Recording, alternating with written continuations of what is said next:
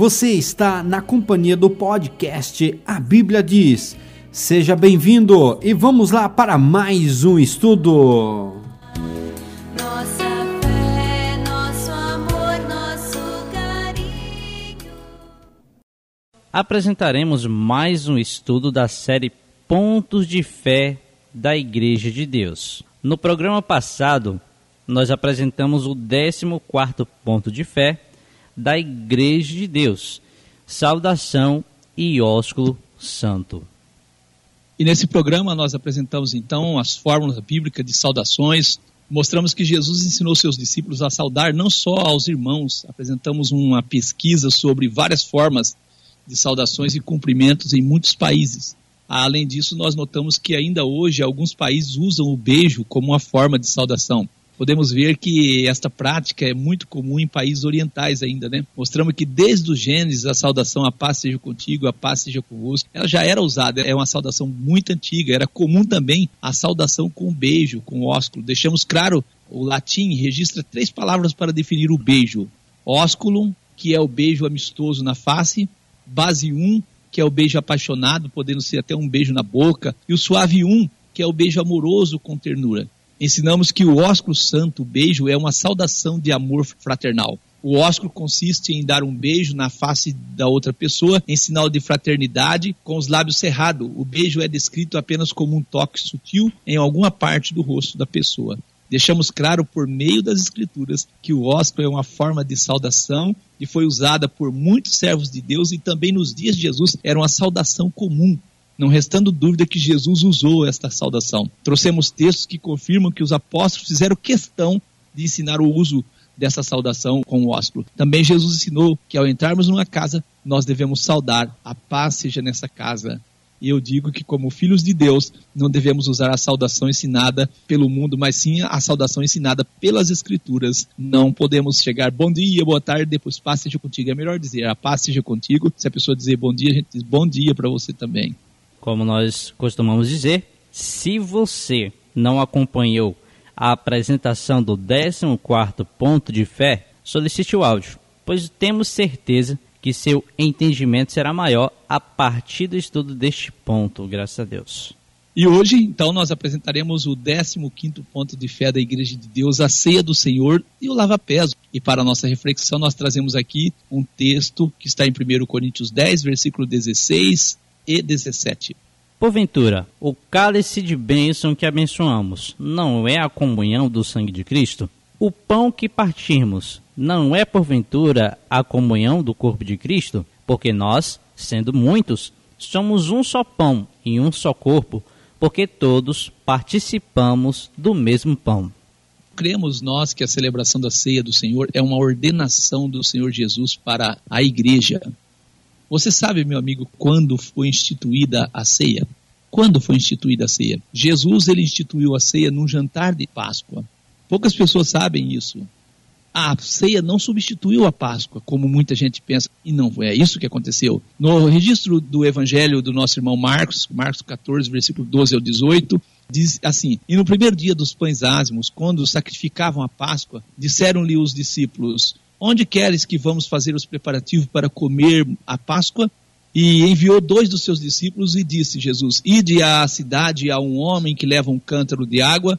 Ao encontrá-lo, segui-o. E onde quer que ele entrar, dizei ao senhor da casa: O mestre diz: Onde está o aposento em que hei de comer a Páscoa com os meus discípulos?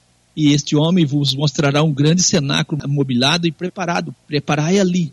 E saindo os seus discípulos, eles foram à cidade e acharam como Jesus tinha dito o homem e prepararam a Páscoa ali. E chegando à tarde, foi Jesus com os seus doze discípulos, e quando estavam sentados a comer, estavam sentados a comer, disse Jesus: Em verdade eu vos digo que um de vós que comigo come há de trair-me. E comendo eles, estavam comendo, estavam comendo, sentado ali naquele jantar de Páscoa, comendo, tomou Jesus o pão e abençoou e partiu e deu-lo e disse: Tomai, comei, isto é o meu corpo. E tomando também o cálice ali da mesa, dando graça, deu-lo a todos e todos beberam dele e disse: Isto é o meu sangue, o sangue do Novo Testamento, que por muitos é derramado. Assim nós temos então aqui que Jesus estava sentado no jantar de Páscoa e toma alimentos ali daquele jantar e da graça, dando um sentido diferente para aquele alimento que estava posto naquela mesa. Amém. Repetimos, a Páscoa não foi substituída pela ceia. A Páscoa é uma comemoração para o povo israelita que comemora a saída do Egito e a ceia, uma celebração para o povo que faz parte da nova aliança. Amém.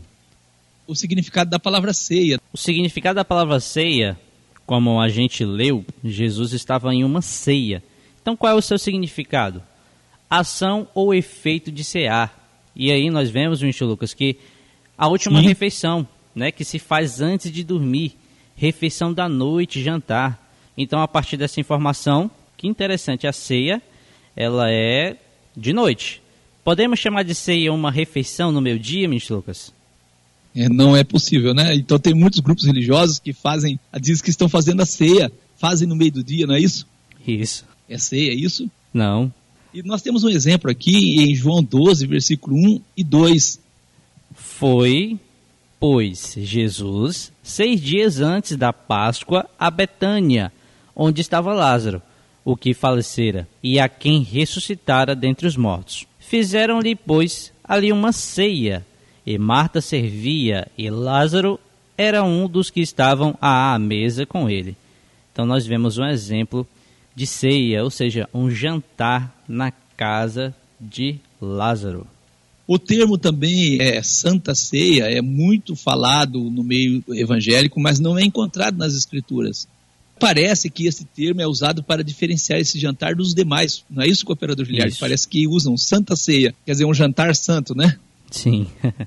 Não que os outros não sejam santos, mas dando um significado, um sentido mais amplo para esse jantar. Amém. Já o termo ceia do Senhor ocorre uma única vez nas Escrituras.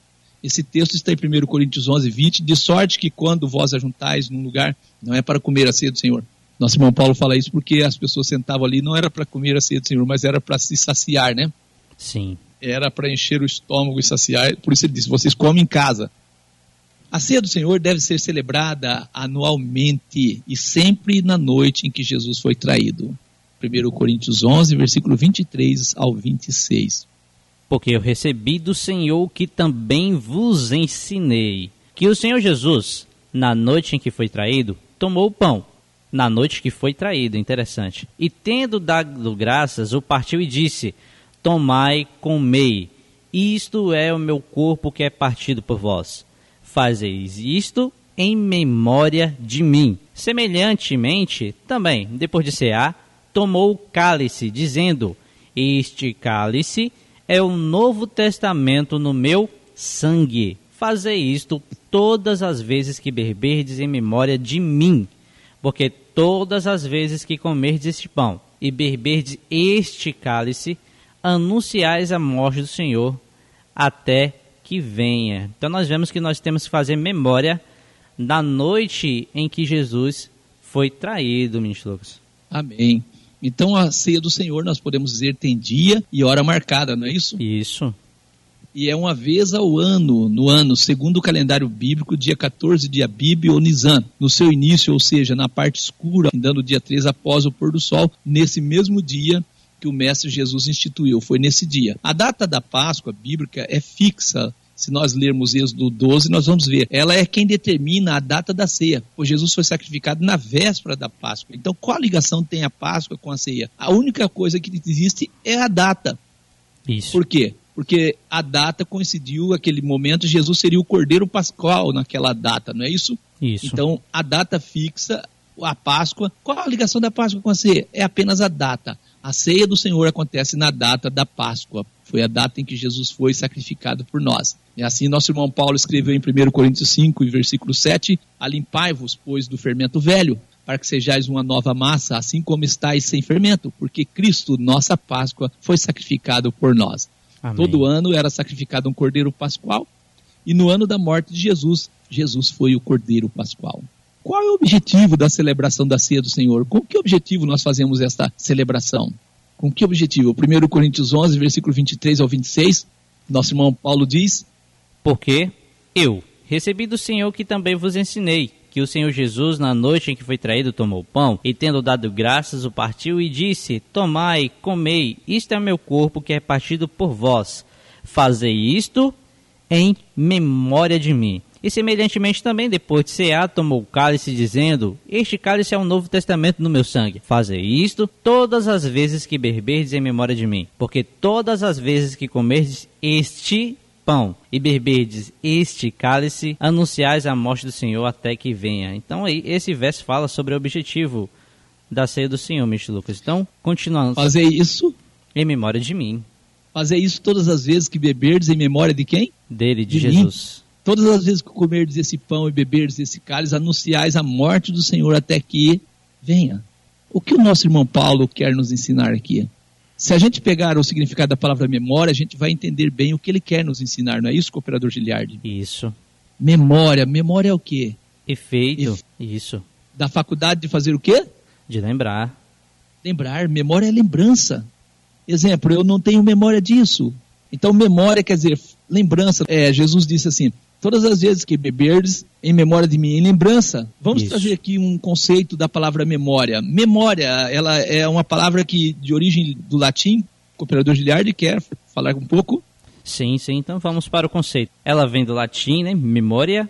É a faculdade psíquica através da qual se consegue reter e relembrar o passado.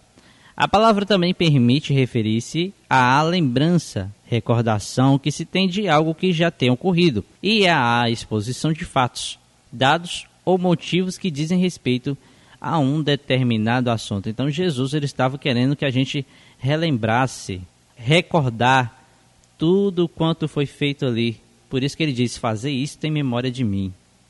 Amém. Assim está registrado no Evangelho do nosso irmão Lucas, Lucas 22, 19. E Jesus, tomando o pão e havendo dado graças, partiu e deu-lo, dizendo: Isto é o meu corpo que por vós é dado. Fazei isto em memória de mim, quer dizer, lembre de mim, lembre do que eu fiz por vocês. Amém. Então, na ceia, nós temos a oportunidade de relembrar todo o sacrifício de Jesus por nós, renovar o nosso amor por ele e sermos agradecidos. Amém. Esse é o objetivo da ceia. E eu digo, nós nunca podemos permitir que a ceia do Senhor seja um ato puramente rotineiro ou mecanizado. Nunca. Jesus diz: Fazer isso em memória de mim, Lucas 22, 19. O cristão tem momento que ele precisa lembrar. Lembrar que estávamos perdidos no pecado, sem esperança e condenados à destruição eterna. Mas Cristo deu a sua vida por nós para redimir-nos dessa maldição. Fez isso quando ainda éramos inimigos, Romanos 5, versículo 6 ao 11. Lemos o último capítulo dos, dos, dos evangelhos, dos quatro evangelhos, e ficamos abismados com o pecado, o orgulho, o ciúme e o ódio que pregaram Jesus na cruz. Mas será que sabemos devidamente que, se esquecermos isso e vivermos como um, mundano, estaremos crucificando-o de novo e expondo à vergonha? Leia Hebreus 6 e 6. Ou será que calcamos aos pés o Filho de Deus e profanamos o sangue da aliança com o qual fomos santificados e ultrajamos o Espírito da graça? Leia Hebreus 10, versículo 26 ao 30. Não podemos esquecermos a maldição do pecado e o horrendo sacrifício que foi necessário para libertar o homem deste pecado. Estamos né, fadados a repetir esse pecado e agirmos como o cão que voltou ao seu próprio vômito e como a porca lavada que voltou a revolver-se no lamaçal. Segundo as palavras do nosso irmão Pedro, leia 2 Pedro 2, versículo 20 ao 22. Para evitar isso, devemos lembrar o sacrifício, a morte, o sepultamento e a ressurreição do nosso Senhor. Lembrar o que ele fez por nós. Em sua sabedoria, o Senhor nos deu uma celebração, a ceia, para sempre termos Jesus Cristo diante de nós. Ele não nos deu estátuas, cruzes, quadros, imagem ou qualquer coisa terrena, mas nos providenciou uma simples participação do pão, asno e do fruto da vide, para lembrarmos o seu sacrifício, tudo que ele fez por nós. E assim a ceia tem esse objetivo. A celebração da ceia do Senhor não apenas nos faz olhar para trás, para o sacrifício dele, de Jesus, mas também nos impulsiona a olhar para frente com esperança. Ao lembrarmos a sua ressurreição, estamos sempre lembrando que isso é uma promessa da nossa própria ressurreição e assim anunciamos a morte do Senhor até que ele venha. Com a lembrança de seu sacrifício por nós, a esperança de uma recompensa, a coroa da vida e a sua palavra, ela nos orienta nesse sentido. Como é possível falharmos? Se a recordarmos não será possível falharmos? A resposta a essa pergunta é que não falharemos se nós lembrarmos. Mas assim como os israelitas esqueceram e perderam a vida, assim também podemos esquecer e perder a coroa da vida eterna. Nosso irmão Paulo advertiu a igreja de Corinto que muitos estão fracos, doentes e outros dormem porque perderam o verdadeiro sentido da ceia do Senhor. Estavam tomando sem discernir o corpo. Que insulto para Cristo é participarmos da ceia do Senhor sem pensarmos no seu sacrifício. Já pensou participarmos da ceia sem pensarmos no sacrifício de Jesus, sem fazermos essa recordação? O próprio ato que tem o objetivo de ajudar-nos a lembrar, acaba sendo assim o meio de esquecermos. Eu digo que isso não aconteça, pois também Cristo, nosso Cordeiro Pascal, foi imolado. E por isso celebremos a ceia do Senhor, não com o velho fermento, nem com o fermento da maldade, da malícia, mas sim com os asmos da sinceridade e da verdade. Que tipo de pão nós devemos usar então, cooperador Giliardi? Somente pão sem fermento deverá ser usado na ceia do Senhor. Por duas razões a gente pontua. Este é o que Jesus usou, ou seja, Jesus usou na noite. E este é o símbolo apropriado para o sacrifício perfeito de Jesus. Então agora, ministro Lucas, nós vamos considerar a evidência bíblica apoiando as duas razões que nós falamos. O pão sem fermento como o irmão cooperador Giliardi já falou, é o que Jesus usou. Isso. E nos relatos de Mateus 26, 17 a 30, Marcos 14, 12 ao 26, Lucas 22, 7 ao 23, tornam claro que Jesus comeu a ceia do Senhor com os apóstolos durante os dias dos pães asmos, não é? Isso. Os pães sem fermento. E durante a Páscoa que se originou quando os israelitas estavam preparados para sair da sua servidão no Egito, o consumo de fermento era terminalmente proibido. Está escrito em Êxodo 12, 15 isso. Então não há dúvida de que o pão que Jesus usou na primeira ceia do Senhor não era fermentado. Amém. Isto por si só é a razão suficiente para se usar somente pão sem fermento na ceia do Senhor, pois os verdadeiros discípulos de Cristo sempre procuram seguir o seu exemplo e instrução. Nesse sentido, nosso irmão Paulo escreveu em 1 Coríntios 11, 1: Sede meus imitadores, como também eu sou de Cristo. Graças a Deus. E o pão sem fermento é o símbolo apropriado para o sacrifício perfeito de Jesus. E aí nós temos uma orientação no livro de Levítico 2, versículo 11. Nenhuma oferta de alimentos que oferecerdes ao Senhor se fará com fermento, porque de nenhum fermento nem de mel algum oferecereis oferta queimada ao Senhor. Então nós recebemos a orientação sem nenhum fermento e por isso mais uma evidência do pão como um símbolo apropriado que ele deve ser sem fermento. E assim nós, então, para tanto, devemos preparar o pão que deve ser somente com trigo, de preferência nós falamos o trigo integral, né? Isso. E deve ser feito com azeite de oliva da melhor qualidade que você encontra, sal e água pura, água pura. Esses são os ingredientes para o pão. E nós costumamos orientar que esse pão seja feito pelo próprio o próprio presbítero, o próprio diácono ou alguém que seja capacitado para fazer ele, né? Amém. Nós recomendamos isso. Do mesmo modo também o vinho, o fruto da vide, deve ser preparado por irmãos ou pelo pastor para que não contenha estabilizante, corante, conservante ou coisa do gênero.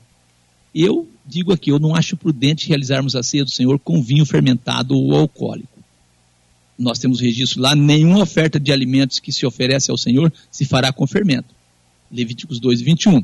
Jesus, durante o seu ministério, se apresentava como o pão que desceu do céu. Ele dizia ser o pão que desceu do céu. Lá em João 6, versículo 32 ao 35, disse-lhes, pois, Jesus.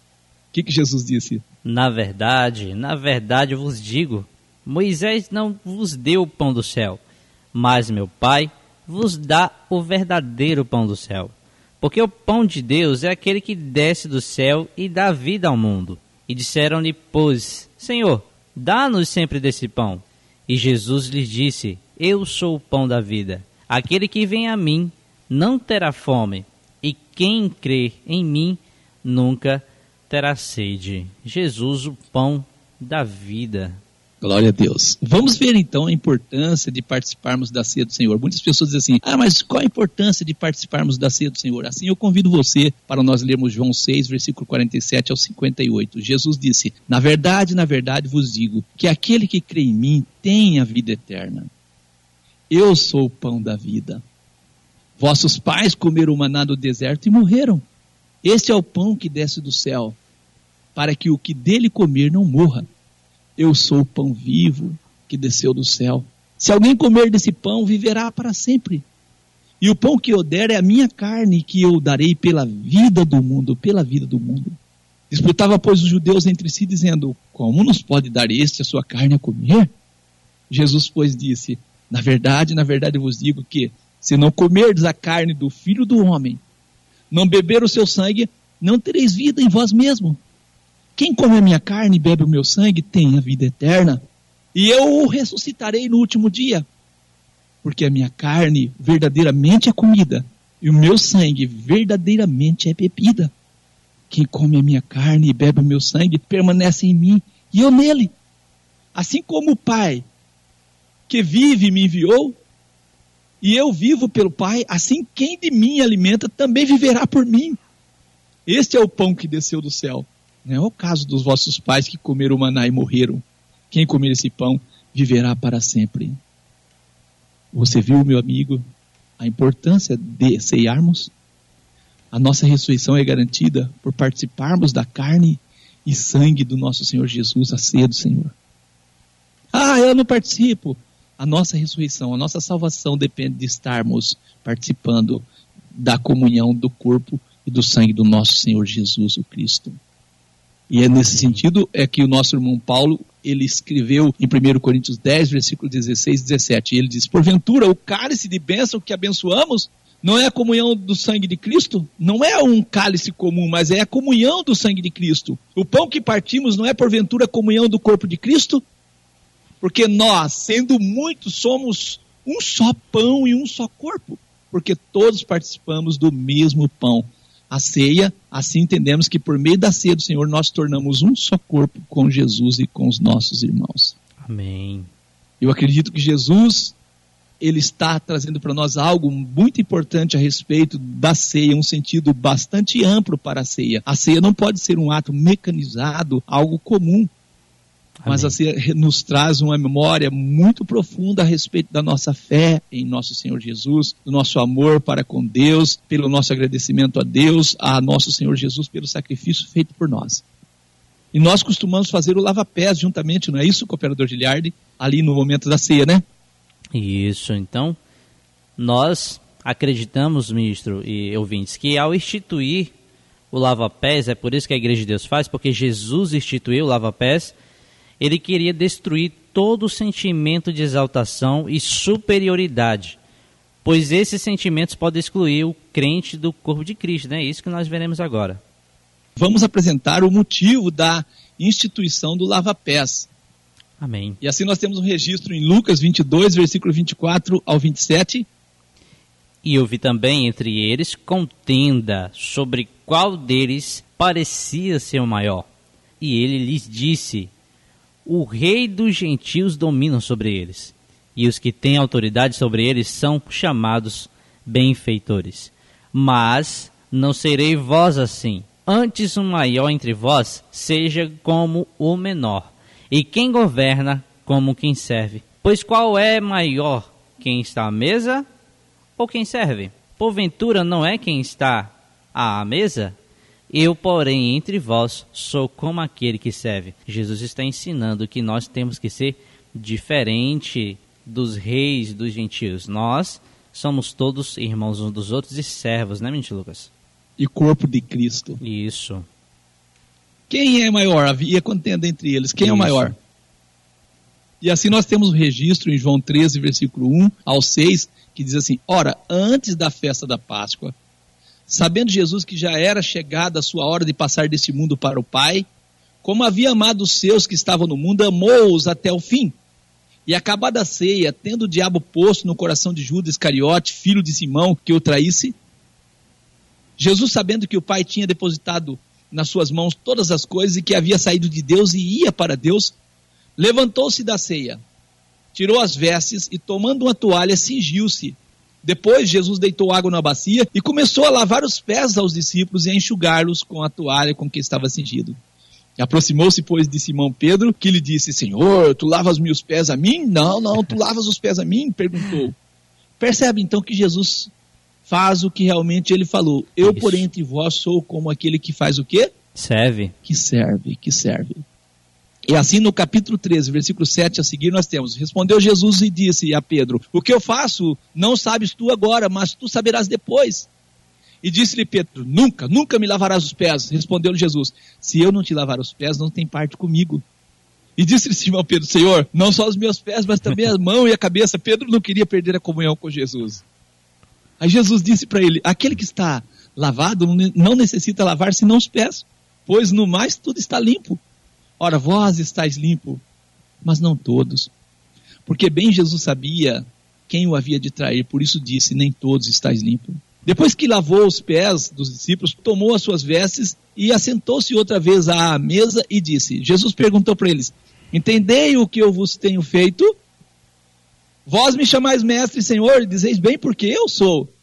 Ora, se eu, senhor e mestre, vos lavei os pés, vós deveis também lavar os pés uns dos outros, porque eu vos dei o exemplo.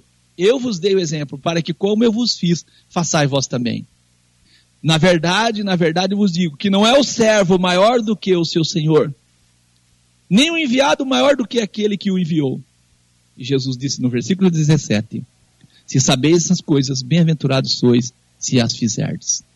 Jesus sabia que o sentimento de superioridade pode pôr em desarmonia o seu corpo, a igreja de Deus.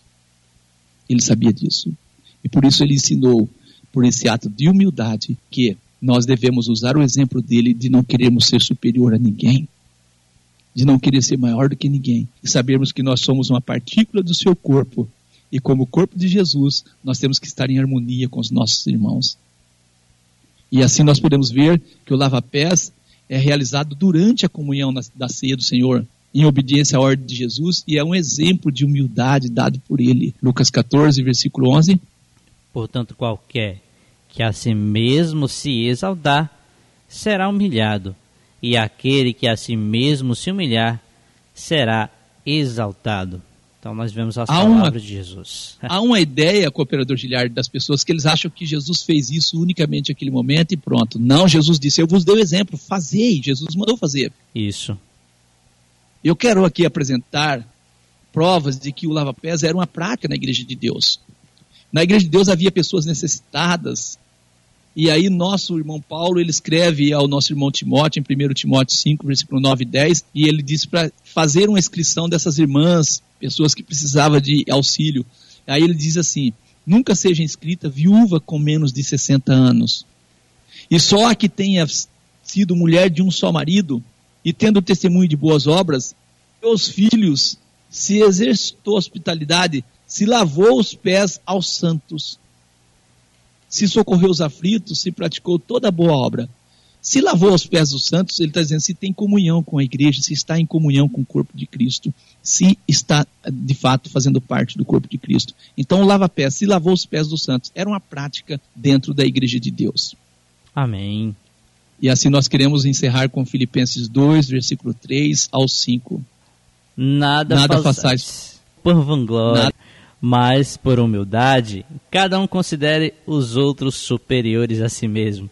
Não atente cada um para o que é propriamente seu, mas cada qual também para o que é dos outros, de sorte que haja em vós o mesmo sentimento que houve também em Cristo Jesus. Nada façais por contenda ou por vanglória.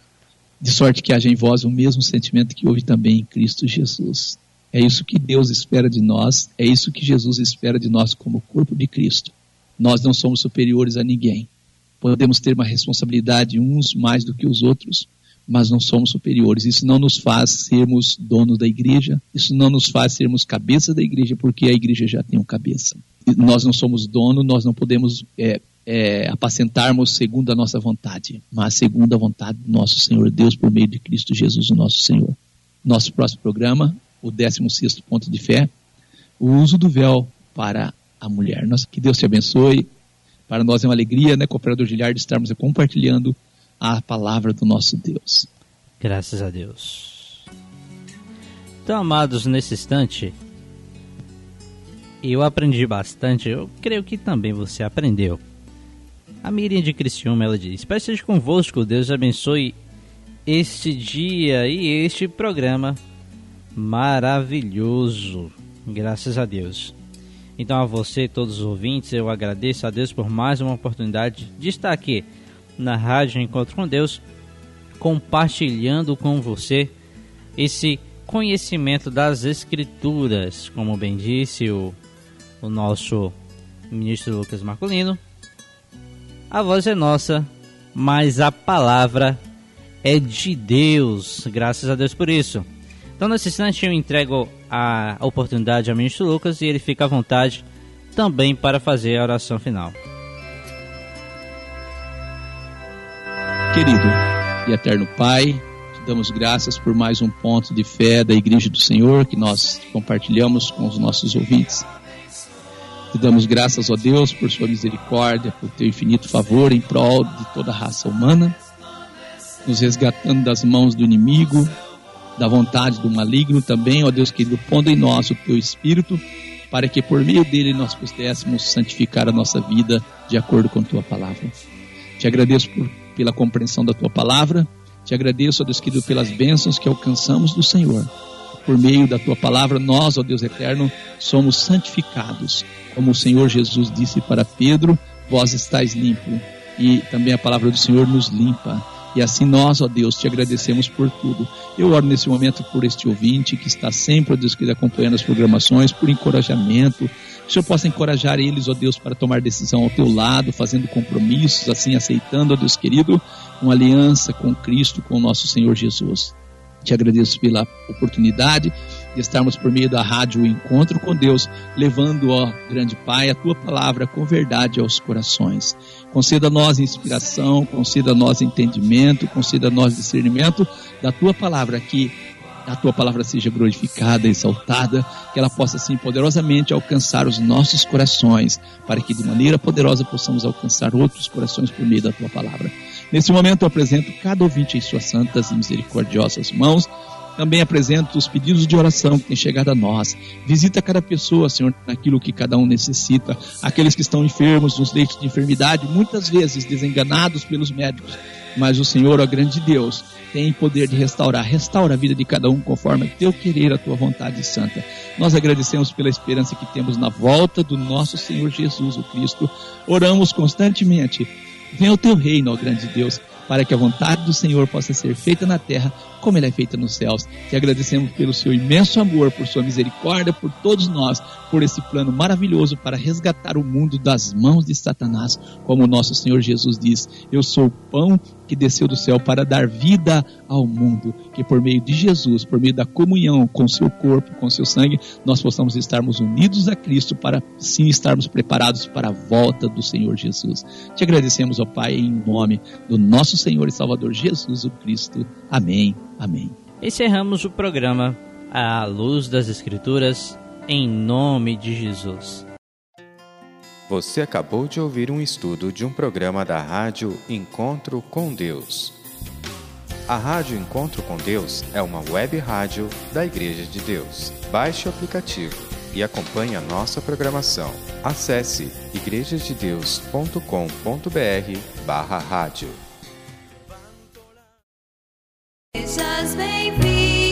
Você ouviu o podcast A Bíblia Diz. Muito obrigado pela sua companhia e que Deus abençoe a sua vida.